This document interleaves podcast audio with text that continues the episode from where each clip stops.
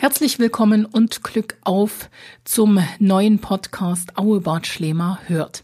Es geht in diesem sehr literarisch zu. Mord im Regionalexpress, so heißt ein neu erschienenes Buch von Gabi Thieme. Ja, und damit wir so richtig eingestimmt werden auf den Fall, um den es gleich gehen soll, geht es jetzt mit Jana Hecker zu Rechtsanwalt Uwe Bock. Ja, hallo und herzlich willkommen. Wir sind heute hier in der Rechtsanwaltskanzlei bei Herrn Dr. Uwe Bock. Herzlich willkommen, Herr Dr. Bock und Glück auf. Ihnen auch ein herzliches Willkommen und ein herzliches Glück auf Retour. Ich freue mich ganz sehr, dass wir heute hier sind. Das ist hier in der Rechtsanwaltskanzlei natürlich ganz toll. Hier steht ein Regal mit ganz, ganz vielen Eulen. ich glaube, Herr Dr. Bock, jede Eule steht so für einen dankbaren Mandanten. Ne? Und das sind das wohl, richtig, ja. wohl mittlerweile hunderte, wenn nicht tausende Prozesse, die Sie geführt haben. Viele, viele davon gewonnen. Das weiß ich zufällig. Und jetzt arbeiten Sie verkürzt, kann man sagen, ne? bis 90 und dann halbtags, oder? Zwei Tage arbeite ich noch, ja. Ja, wir sind heute hier wegen äh, dem Buch Mord im Regionalexpress von Gabi Thieme. Und es wäre nahezu sträflich, wenn wir Sie nicht dazu befragen würden, denn Sie haben auch in einem der Kriminalfälle eine ganz entscheidende Rolle gespielt. Sie waren der Pflichtverteidiger von einem der Täter, die in dem Buch beschrieben werden. Wie war das damals? Erzählen Sie doch mal. Ja, das liegt lange, lange zurück. Die Tat war wohl im Jahre 1977. Und als ich damit konfrontiert wurde, war es wohl 1988 oder 1989, als man dann den Beschuldigten vorläufig festgenommen hatte. Und durch Ermittlungsfehler im Vorfeld, wie sich dann an der Akte ergeben hat, hat das so lange gedauert, bis dann der später Verurteilte dann gefasst wurde. Das war eine Pflichtverteidigung. Die Verfahren wegen schwerster Kriminalität, hier ist ja Mord der Schuldvorwurf gewesen, wurden grundsätzlich vor dem damaligen Bezirksgericht Karl-Marx-Stadt durchgeführt. Also heute wäre das eine Landgerichtssache, die dort zu verhandeln ist. Und da war der Senat besetzt mit einem Richter und zwei Chefen. Wie ist das eigentlich, wenn man, ich, ich stelle mir das gerade vor, wenn man den Anruf bekommt, du musst einen Mörder verteidigen. Man hat ja so seine ethischen Grundsätze. Fällt einem das schwer? Wie ist das als Anwalt so? Ich weiß, es gibt ja so Verteidiger, die brennen darauf und machen dann noch Zeugen und Opfer möglichst noch fertig. Bei einem, bei einem Mord ist natürlich das, das Opfer fertig zu machen schwer. Aber ich meine grundsätzlich, wie ist es, wenn man weiß, da ist einer, der wird dessen beschuldigt. Man weiß auch irgendwo, oder in dem Fall wussten sie ja anhand der, der drückenden Beweislage, er muss schuldig sein. Glaubt man bis zuletzt an die Unschuld des, des Mandanten? Oder wie ist das so als Anwalt? Das spielt sich im Kopf eines Strafverteidigers anders ab. Mhm. Man bekommt also einen Anruf, in aller Regel vom Gericht, hier vom Senat, dass es einen Straftäter gibt, der des Straftatbestandes des Mordes, das war der Paragraph 112 des Strafgesetzbuchs, der beschuldigt wird. Da ist er noch kein Mörder. Mhm. Und dort werden Sie gefragt, ob Sie bereit sind, die Pflichtverteidigung zu übernehmen. Ich halte es für einen Anwalt, der sowas ablehnt, für unwürdig. Das ist nun mal der Beruf. Mhm. Auch der Arzt muss einen Leprakranken behandeln. Mhm. Und dann sucht man den Mandanten auf in der Haftanstalt, unterhält sich mit ihm. Da haben Sie noch keine Aktenkenntnis. Hm. Da wissen Sie also noch nicht, was in der Akte steht, sondern nur die Information des Mandanten. Hm. Und hier in diesem Verfahren war es so, dass er von sich aus gesagt hat, er will gestehen, denn er hat zehn Jahre lang die Tat mit seinem Gewissen rumgeschleppt. Hm. Das war also dann auch etwas einfacher zu verteidigen, als hm. das bei einem Täter ist, der sagt, ich war es nicht. Aber es ist trotzdem irgendwo, denke ich, also wenn ich mir vorstelle, es gilt ja der Grundsatz, jeder ist unschuldig, bis er dessen überführt und, und verurteilt ist. Ja, ja ne? Aber ich stelle mir es trotzdem schwierig vor und ich glaube, Sie hatten damals dann Ihrem Mandanten auch geraten, äh, die, die Tat einzuräumen, ne? Ja. Also das ist wie folgt, wenn sich dann der Mandant dazu bekennt und sagt, pass auf, ich kann die Last nicht mehr tragen. Das ist im Übrigen bei mhm. vielen Straftätern so, die also eines Schwerstverbrechens angeklagt mhm. werden. Die tragen das ein Leben lang mit sich halt rum. so cool, wie man das oftmals in Filmen mhm. sieht, ist es nicht. Dann besprechen Sie mit dem Mandanten das für und wieder mhm. und äh, beantragen dann beim Gericht die Einsicht in die Ermittlungsakte, die die Staatsanwaltschaft gefertigt hat und besprechen dann mit dem Mandanten das Vorgehen. Vielleicht zur Klarstellung, der Strafverteidiger verteidigt nicht den Mord, sondern er verteidigt den Mörder, wenn es ein solcher denn ist. Also den Täter, das Subjekt, das Strafsubjekt, wie es genannt wird. Der damalige Täter, können Sie den so beschreiben? Was war das, war das für ein Mann? War das ein gestandener junger Mann? Wie, wie muss ich mir den vorstellen? Also wie, wie, was, was war das für ein Typ, als Sie den getroffen haben damals? Ein Mensch wie jeder andere. Ha. Man sieht es dem Täter nicht an, was er getan hat. Es war ein junger Mann von Mitte 20. Sie haben Verständnis dafür, das liegt so lange schon zurück, ja, über 30 ja. Jahre. Ich kam dort in der Erinnerung. Und als er die Tat begangen hat, wie sich dann rechtskräftig festgestellt hat, äh, war er ja noch Jugendlicher. Er war mhm. 17,5 Jahre, wenn ich mich richtig daran erinnere. Mhm. Und äh, er war ein ruhiger, stiller, von der Erinnerung her ein etwas blasser Typ. Mhm. Der Mann, na gut, wer traut Menschen schon in Mord zu? Das ja. ist Unsinn. Aber nie in, in eine Straftat zugeteilt hätte. Mhm. Bürger wie Sie und ich. Eher unscheinbar sozusagen. Ja. Ne?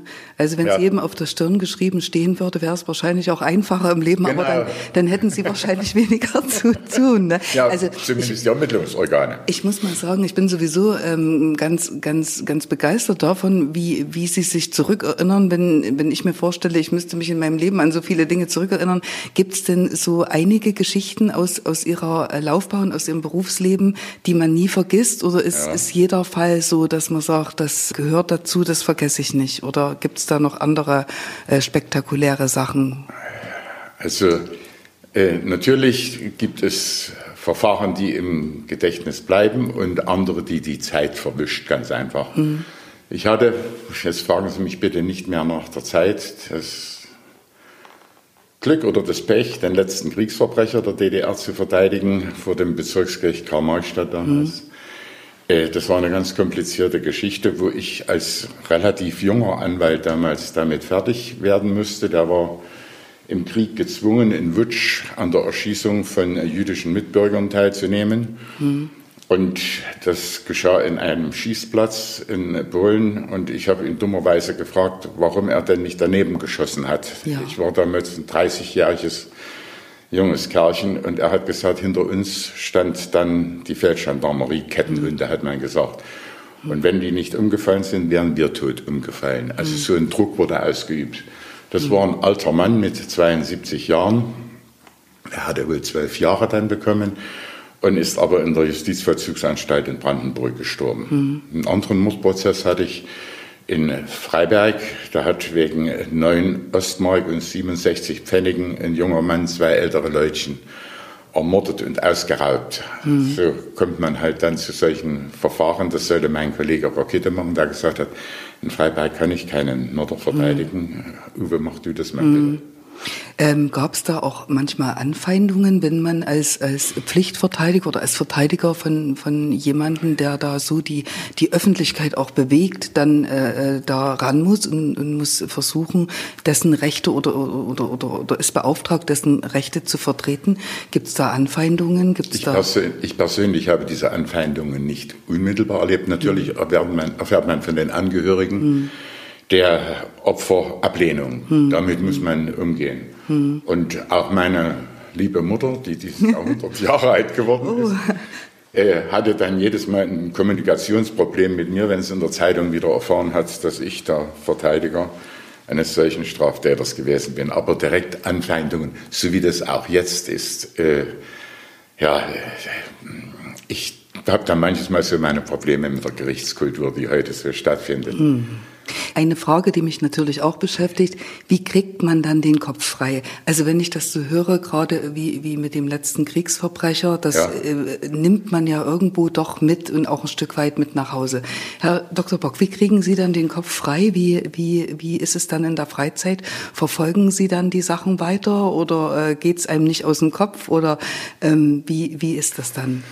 Nein, also man muss das trennen, das ist wie der Arzt, der Chirurg, der dann feststellt, mhm. wenn er aufgeschnitten hat, dass er nicht mehr helfen kann, dann muss mhm. er wieder zuflicken und muss sagen, solange als möglich soll der Mensch noch leben. Natürlich beschäftigt einen das eine Verfahren mehr als denn das andere Verfahren, aber Sie müssen da ganz sorgfältig darauf achten und das lernen mhm. Sie auch während des Studiums, dass Sie nicht alle Probleme, die Sie in der Kanzlei oder im Gerichtssaal haben, mit nach Hause nehmen. Meine mhm. Frau war also 40 Jahre lang meine Sekretärin auch, neben anderen jungen Damen.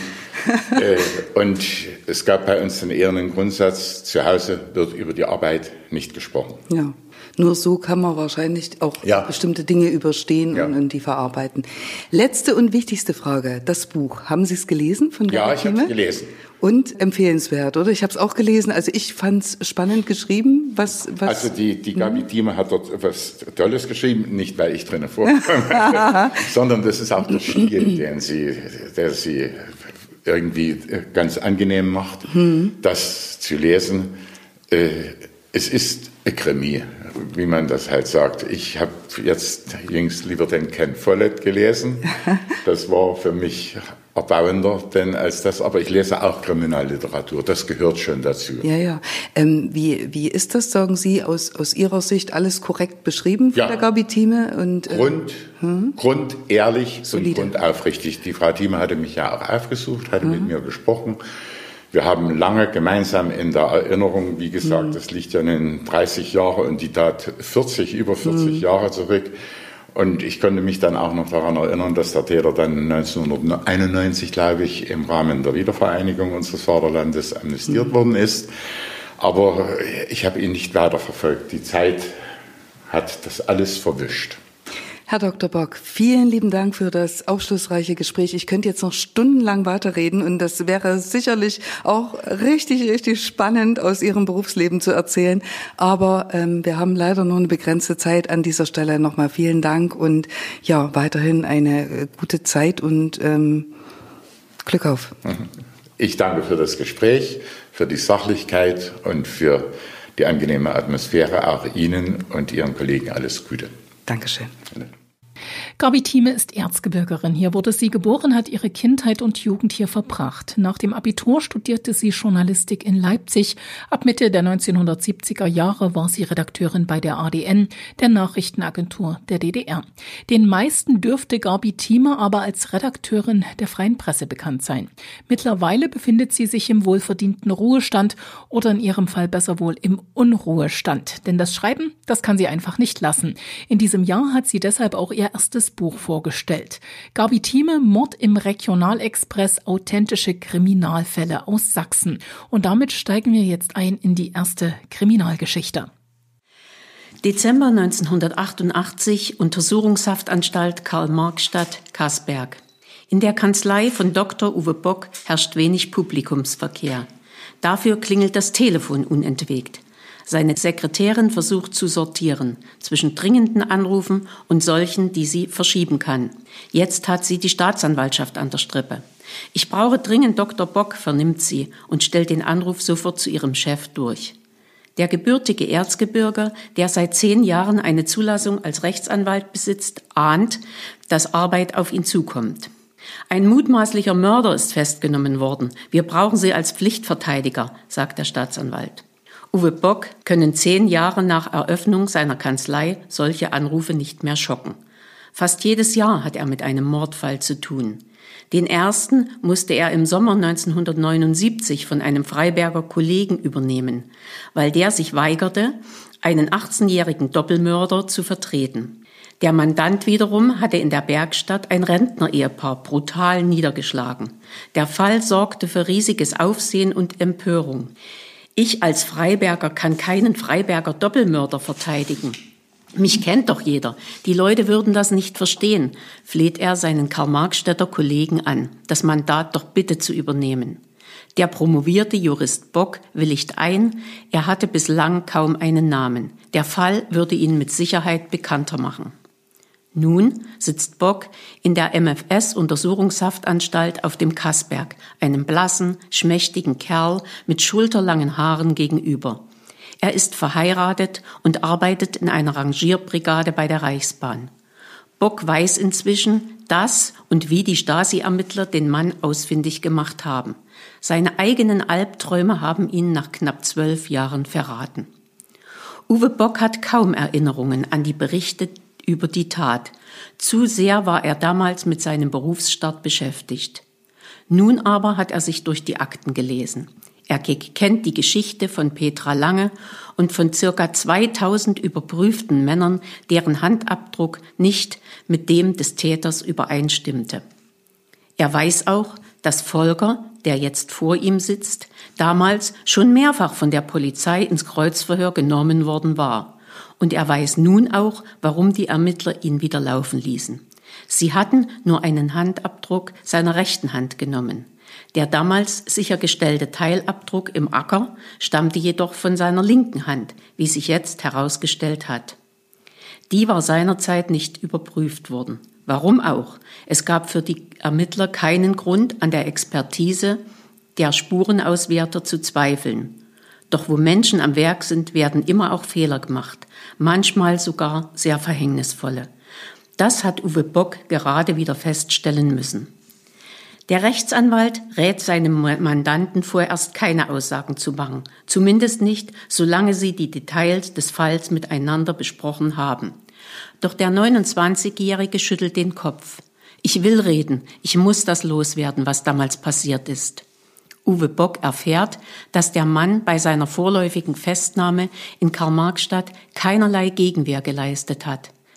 Im Gegenteil, auf uns wirkte er irgendwie erleichtert, als hätte er schon jahrelang darauf gewartet, dass wir klingeln, erzählt ihm einer der Stasi-Mitarbeiter, der bei der vorläufigen Festnahme dabei war.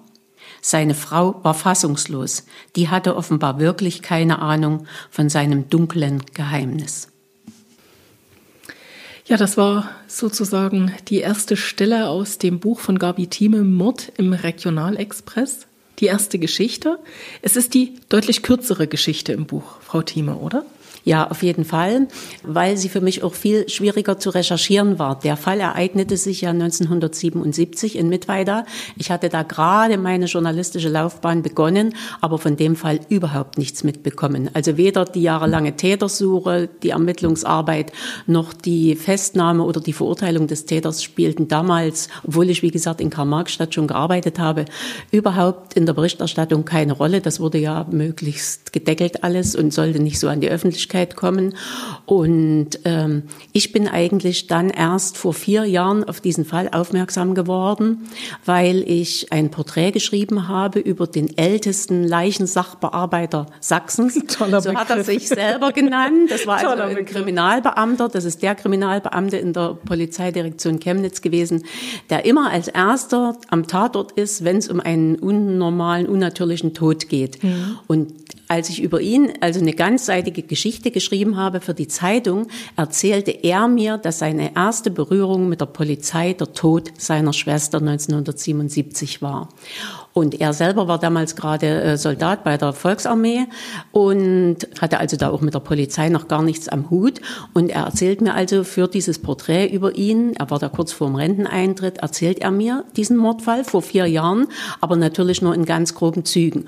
Und als ich jetzt für dieses Buch nach einer weiteren Geschichte gesucht habe und auch gedacht habe, die müsste noch ein bisschen anders, woanders liegen, die müsste mhm. noch ein bisschen anders geartet sein, äh, und ich auch so den Gedanken hatte, ein Verbrechen zu DDR-Zeiten wäre ja eigentlich nicht schlecht. Ein da toller fiel, Bogenschlag. Genau, da fiel mir das wieder ein. Und ich wusste auch, dass es damals eigentlich schon denselben Chefermittler gab, äh, mit dem ich bis heute übrigens Kontakt halte, obwohl der schon so um der 80 ist.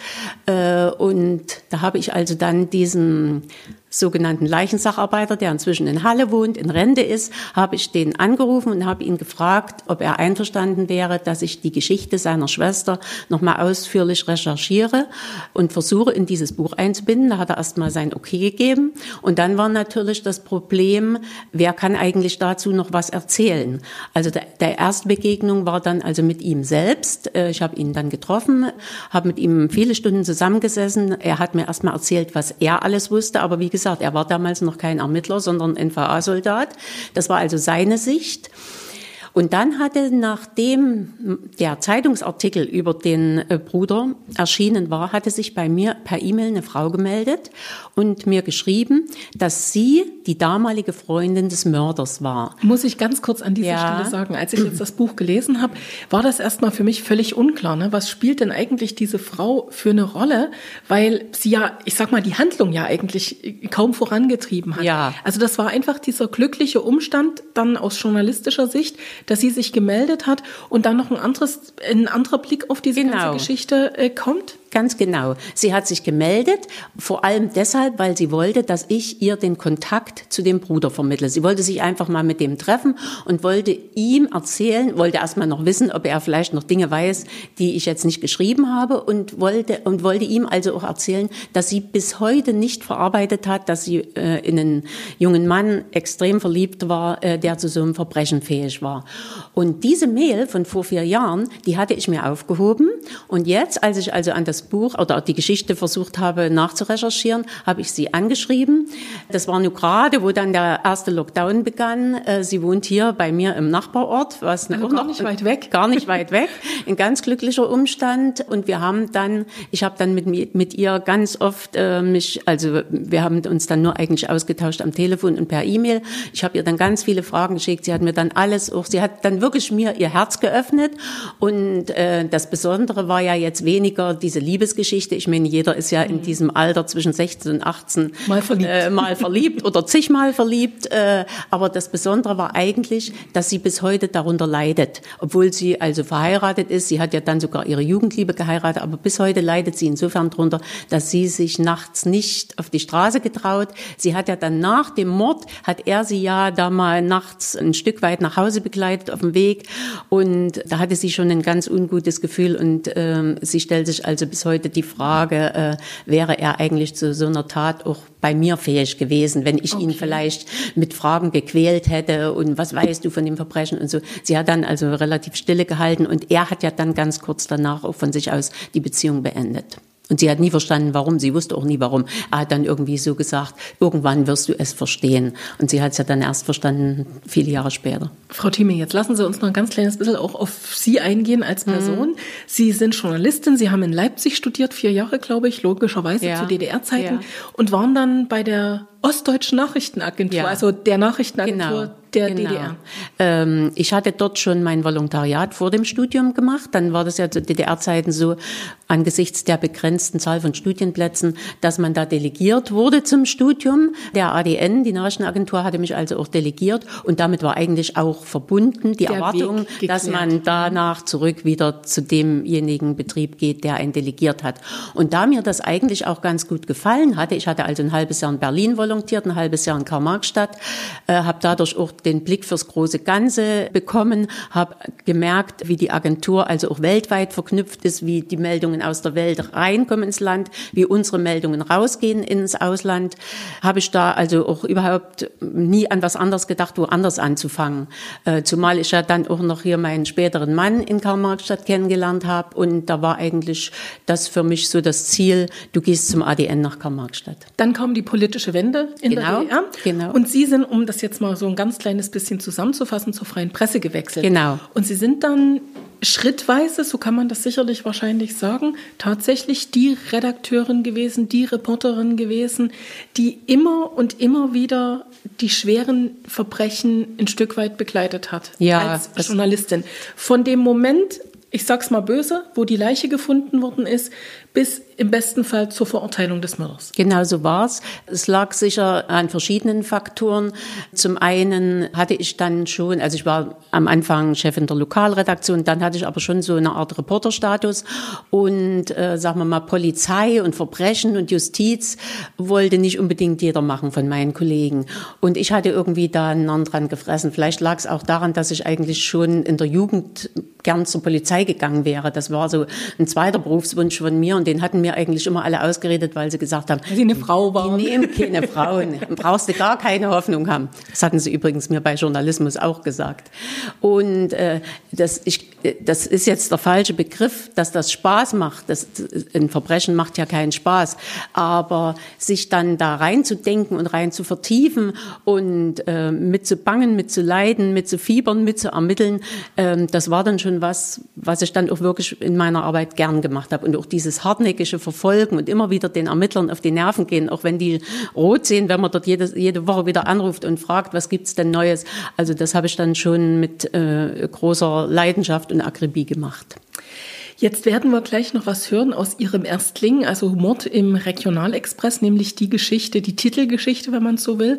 Aber ich weiß, das wird kein ja, Einzelfall bleiben sozusagen, dieses Buch, sondern sie planen schon für weiteres. Ursprünglich gab es ganz andere Gedanken, glaube ich. Da sollte es erst um Frauen gehen, dann um Kinder ja. als Opfer und dann um die Männer. Aber jetzt hat sich doch noch ein bisschen verschoben. Wie ist es dazu gekommen? Ja, also das ist so, ich hatte ursprünglich den Plan, du machst jetzt ein Buch und stellst drei Frauenschicksale in den Mittelpunkt. Und dann machst du vielleicht, wenn das gut läuft und ankommt, machst du ein nächstes Buch, da stellst du Kinder als Opfer in den Mittelpunkt. So war das angedacht von mir. Ähm, ich wusste natürlich auch, dass es ein, ziemlich problematisch ist, äh, einen Verlag dafür zu finden, wenn man keinen Namen hat. Und den hatte ich ja jetzt als Buchautor überhaupt nicht. Aber immer gut geschrieben. Und es gibt, glaube ich, ganz viele, die ihre Beiträge auch wirklich richtig gern gelesen haben, weil sie eine ganz besondere Stilistik haben. Also das sage ich jetzt einfach mal. Na so. gut, das ehrt mich.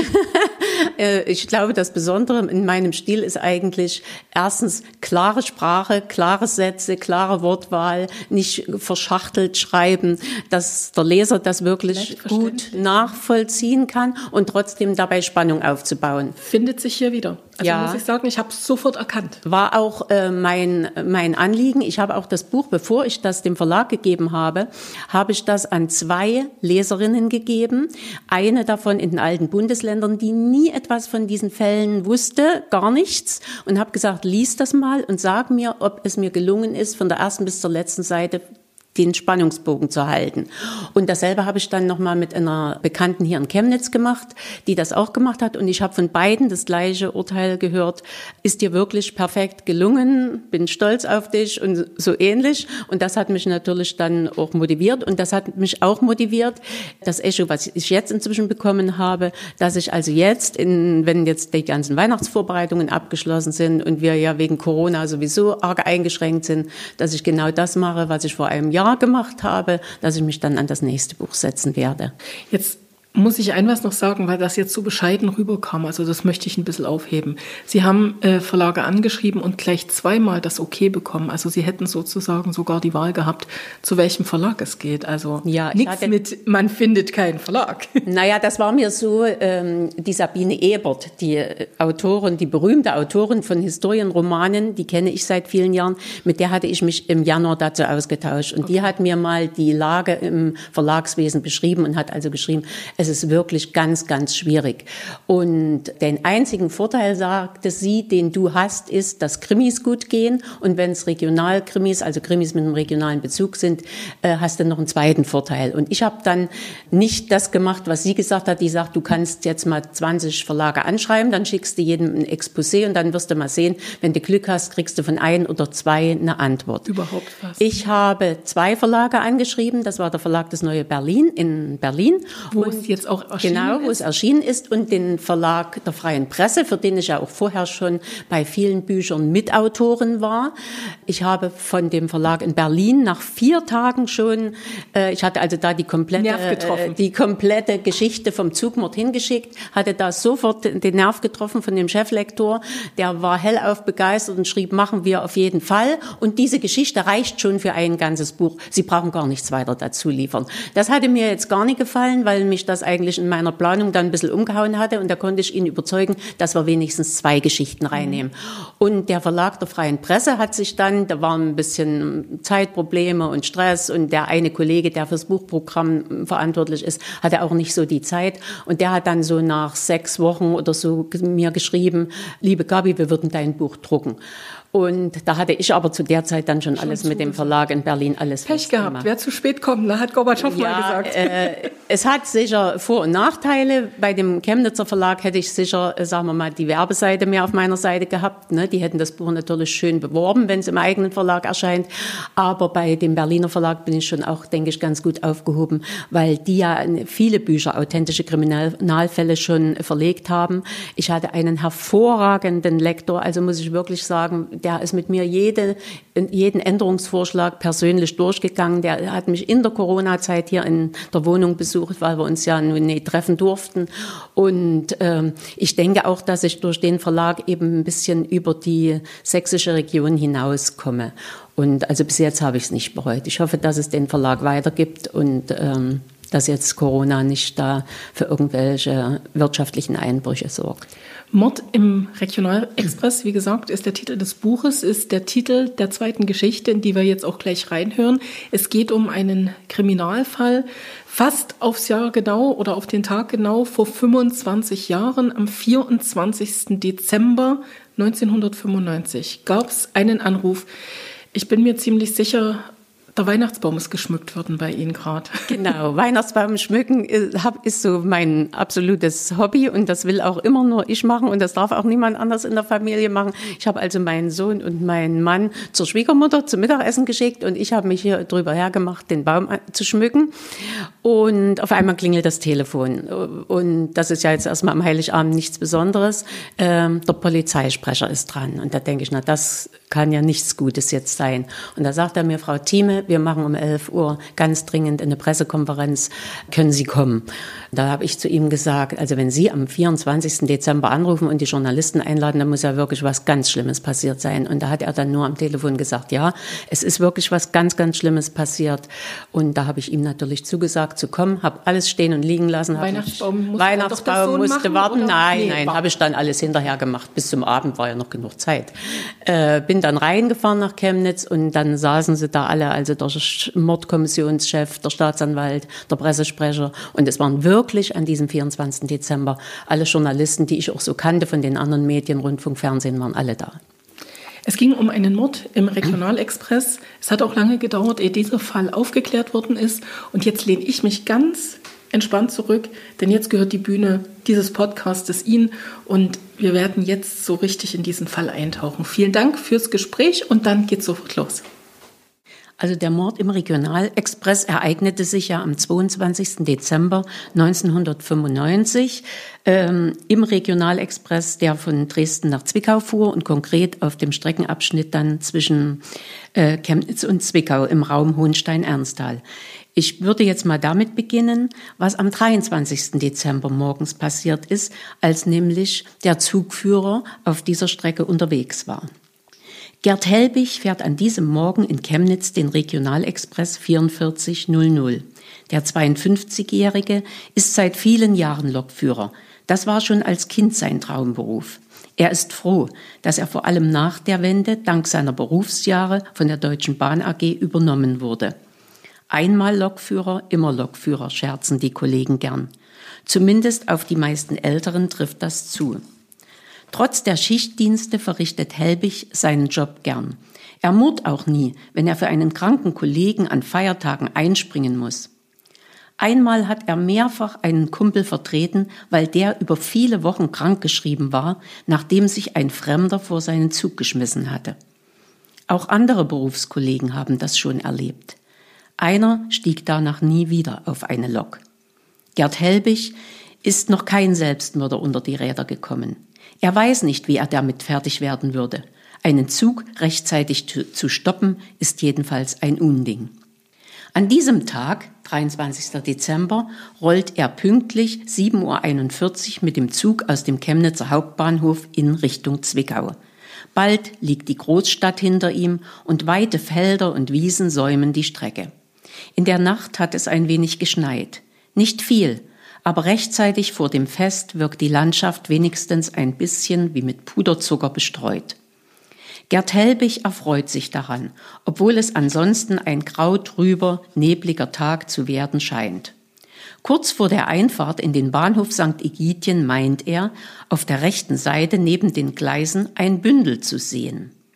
Es ist gleich halb neun, aber noch nicht richtig hell. Der Zug fährt mit 100 Sachen zu schnell, um etwas zu identifizieren. Helbig beschließt, auf der Rückfahrt, also in circa einer Stunde, an dieser Stelle genauer Obacht zu geben. Vor allem ist es dann auch hell genug. Nach einem kurzen Aufenthalt in Zwickau steuert er den Zug zurück nach Chemnitz. Einen Tag vor Weihnachten ist nicht viel los auf der Strecke. Die meisten Pendler haben bestimmt Weihnachtsferien, vermutet Helbig. Er will im Sinne der Pünktlichkeit das Tempo nicht drosseln, schaut aber schon weit vor St. Egidien aufmerksam auf das Gleisbett. Da ist es wieder, dieses Bündel. Doch als der Zug auf gleicher Höhe ist, sieht Gerd Helbig, dass da kein Bündel, sondern ein Mensch neben dem Gleisen im Schotterbett liegt. Er ist überzeugt, dass er sich nicht geirrt hat. Über den Zugbahnfunk verständigt er sofort den Fahrdienstleiter im nächsten Bahnhof in Hohenstein-Ernsthal. Obwohl das der Geburtsort von Karl May ist, weiß Helbig, dass er sich das mit der Leiche eben nicht ausgedacht hat. Wer immer da auch gelegen hat. Vielleicht war es ja auch gar keine Leiche, sondern die Person lebt noch. Noch am selben Mittag gibt er das Erlebte bei der Bahnpolizeiwache des Bundesgrenzschutzes zu Protokoll. Der Form halber. Das sind die Beamten aber längst fündig geworden durch sein schnelles Reagieren. Was war denn eigentlich passiert am Tag zuvor? Jens Westphal sitzt im Zug und fühlt sich einsam. Niemand scheint mehr im Waggon zu sein. Und auch beim nächsten Halt in Hohenstein-Ernsthal steigt keiner zu. Nicht mal der Schaffner ist seit Chemnitz durch den Zug gegangen. Plötzlich läuft eine junge Frau an ihm vorbei, durch den Wagen Richtung Lok. Es ist Andrea Dietrich, die gerade beschlossen hat, vor der Ankunft in Glaurau nochmal die Toilette aufzusuchen. Sie trägt auffallend lockiges Haar, das ihr bis auf die Schultern fällt. Die Haare wippen im Rhythmus zu ihren Schritten. Jens schaut ihr nach sieht ihr reizendes Hinterteil ganz und gar nicht das einer üppigen Rubensfrau, sondern verführerisch schlank. Seine Erregung steigt. Er schaut sich kurz um, kann niemanden mehr im Waggon entdecken. Er erhebt sich und läuft der Frau, die bestimmt 20 Zentimeter kleiner ist als er, nach. Noch vor der Toilette hat er sie eingeholt. Sie bemerkt ihn, dreht sich um und fragt barsch, was soll das? Ich muss auch mal, entgegnet er. Dann musst du warten oder dir ein anderes Klo suchen. Andrea betritt die Toilette. Doch ehe sie die Tür von innen verriegeln kann, hat der Mann bereits seinen rechten Fuß in den Türspalt geschoben. Sie sieht den knöchelhohen Sportschuh. Darauf war sie nicht gefasst. Sie drückt von innen mit aller Kraft gegen die Tür. Doch der Mann ist ihr zweifellos überlegen. Kein Wunder bei seiner Statur. Mit einem Ruck gelingt es ihm, die Tür vollständig aufzudrücken und seinen ganzen Körper in die enge Zugtoilette zu schieben. Dann packt er Andrea an den Handgelenken. Sie wehrt sich, versucht ihn zu treten und ein Knie in seinem Schritt zu platzieren. Vergeblich. Es ist einfach zu eng hier. Der Mann packt sie und hebt sie auf den kleinen Waschtisch. Der sieht nicht gerade einladend aus und Jens fragt sich, wann hier wohl das letzte Mal jemand sauber gemacht hat. Aber im Grunde interessiert ihn das nicht. Ihn interessiert nur noch dieses Mädchen. Mit einer Hand öffnet er seinen Hosengürtel, zieht ihn blitzschnell durch die Laschen und legt ihn über Kreuz um beide Handgelenke seines Opfers. Dann fixiert er das professorische Fesselwerkzeug straff. Er schätzt, dass die Frau so um die 20 ist, das beste Alter. Sie versucht ihn zu beißen. Dann setzt sie an und will um Hilfe schreien. Sie stottert, dir werd ich's zeigen. Ich zeig dich bei der Polizei an. Das machst du nicht mit mir. Jens wird panisch. Er schlägt sie. Dann drückt er ihr seine Hand auf den Mund. Schließlich zieht er blitzschnell aus seiner Hosentasche einen Slip. Den hatte er wohl am Vormittag nach der schnellen Nummer mit Karin an der Ostsee einfach eingesteckt. Nun schiebt er ihn mit ganzer Kraft in den Mund der vor Angst zappelnden jungen Frau. Auf einmal gibt sie keinen Ton mehr von sich und ihm und sie ist ihm wehrlos ausgeliefert.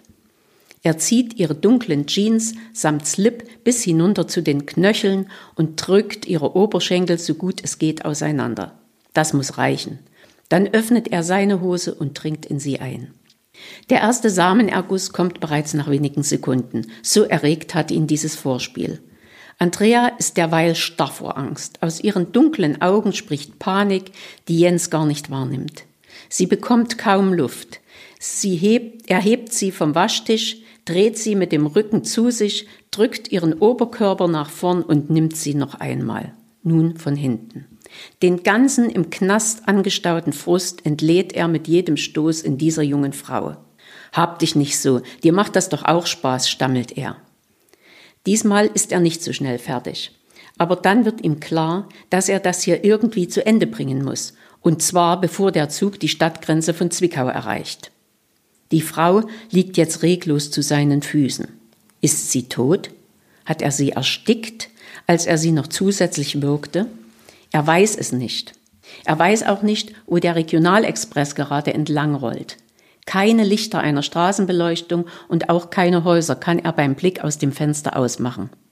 Er probiert, ob sich die Wagentür neben der Toilette öffnen lässt. Doch die ist während der Fahrt offenbar blockiert. Jens überkommt Panik. Er stemmt sich so sehr gegen die Tür, dass die Scheibe ein Stück aus dem Gummikeder springt. Trotzdem gibt sie nicht nach. Ich muss diese Frau loswerden, sonst habe ich das nächste Problem, sagt er zu sich selbst. Bisher hat ihn niemand gesehen. Er geht zurück ins Abteil und öffnet dort das erste Schiebefenster. Dann eilt er wieder die paar Meter bis zur Toilette zurück. Er kniet sich auf den Boden, sackt den Körper der jungen Frau mit ganzer Kraft an, schleppt ihn bis zum geöffneten Fenster und zwängt ihn hindurch. Er hört den dumpfen Aufprall. Sehen kann er in der Finsternis nichts. Der Zug ist etwa mit Tempo 100 unterwegs. Sollte sie noch am Leben gewesen sein, dann ist sie jetzt mit Sicherheit tot, denkt er. Das Problem ist gelöst, sagt er im stillen zu sich. Er schaut sich um. In der Toilette liegt nichts, was ihn verraten könnte. Er schließt die Tür und geht in jenes Abteil, in dem die Frau gesessen hatte. Da keine Fahrgäste mehr im Waggon sind, kann er ihr Gepäck leicht ausfindig machen. Er packt zuerst die schwarze Jacke in die Reisetasche und wirft diese ebenfalls aus dem Fenster. Dann atmet er tief durch. Bis zur Einfahrt des Zuges in Zwickau sieht er niemanden mehr, weder den Schaffner noch andere Fahrgäste. Um ein Haar wäre er in den wenigen Minuten eingeschlafen. Kein Wunder bei dem, was er heute schon alles erlebt hat. Doch eine scheppernde Lautsprecherstimme holt ihn zurück in die Realität. Jetzt könnte ja der ein oder andere kommen, Gabi Timo, und sagen, na jetzt weiß ich ja, was passiert ist. Aber das Ganze ist noch spannender, so will ich es jetzt einfach mal sagen, denn sie haben eine Frau gefunden, die tatsächlich ausgerechnet diesen Mann, also der da so brutal, also jetzt auch in dem Buch in ihren Zeilen in Erscheinung tritt, geheiratet hat. Ja, es gibt eigentlich nach dieser Tat noch viele spannende Momente. Einmal die jahrelangen Ermittlungen und auch die Fehler, die dabei passiert sind. Dann die Pannen beim ersten Gerichtsprozess, dann im zweiten Gerichtsprozess, dann das lange Warten, ob das Urteil rechtskräftig ist. Das hat alles insgesamt sieben Jahre gedauert. Und äh, nach den sieben Jahren ist der Fall für mich immer noch nicht zu Ende, denn es ist mir tatsächlich gelungen, jene Frau zu finden, die in den 2000er Jahren diesen Zugmörder, der ja noch dazu ein Doppelmörder ist, wie man dann im Buch erfährt, die diesen Zugmörder im Gefängnis geheiratet hat. Und ich habe mit ihr darüber gesprochen, wie es dazu gekommen ist, wie man überhaupt eine Ehe mit jemandem im Gefängnis führen kann. Und ich verspreche, dass das ganze, diese ganzen Schilderungen die Spannung wirklich noch bis zur letzten Seite aufrechterhält. Also wenn Sie das erfahren wollen, dann brauchen Sie natürlich natürlich dieses Buch Mord im Regionalexpress Gabi Thieme, erschienen im Verlag. Das neue Berlin. Und das Gute ist, wir haben da auch noch ein kleines Adventsbonbon.